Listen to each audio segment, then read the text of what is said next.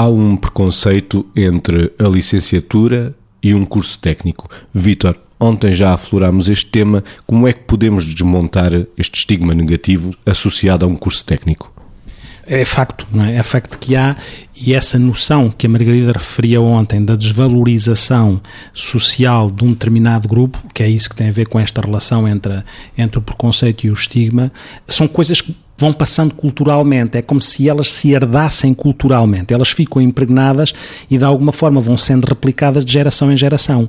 Ora, se Uh, não só os pais, mas os educadores, próprio, a própria estruturação do ensino, se não começar a criar um outro olhar para o curso técnico, evitando que a identidade social, que é representada por alguém que assume um curso técnico e que muitas vezes na forma como se passa a comunicação acerca do curso técnico, até nos órgãos de comunicação social, nas escolas, um professor se deposita uma expectativa no, nos seus alunos, achando que todos têm que percorrer o caminho académico que leva à faculdade e que olha para o aluno criando uma profecia autorrealizável no sentido os que vão fazer isto são os tais que são mais inteligentes ou bons e os outros são os, os que são de menos valia, acontece logo à partida isso começa a criar um estereótipo e um preconceito que faz com que as próprias pessoas, os próprios alunos, integrem dentro de si esta ideia de autoestigma em relação a este caminho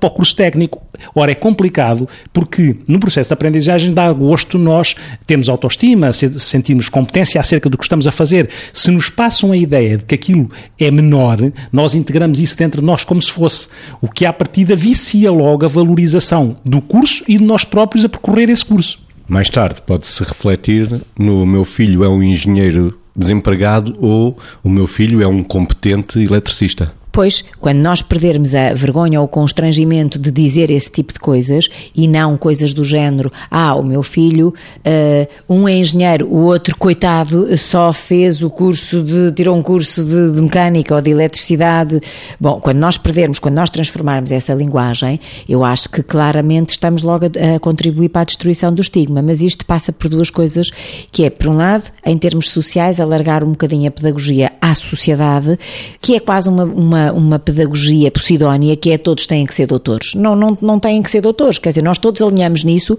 e depois às tantas isso é que é posidoneira da coisa, mas pronto, estou a, a caricaturar, mas é um bocadinho verdade. Depois, por outro lado, há aqui outra questão que é, nós somos tanto mais uh, competentes quanto mais motivados estivermos.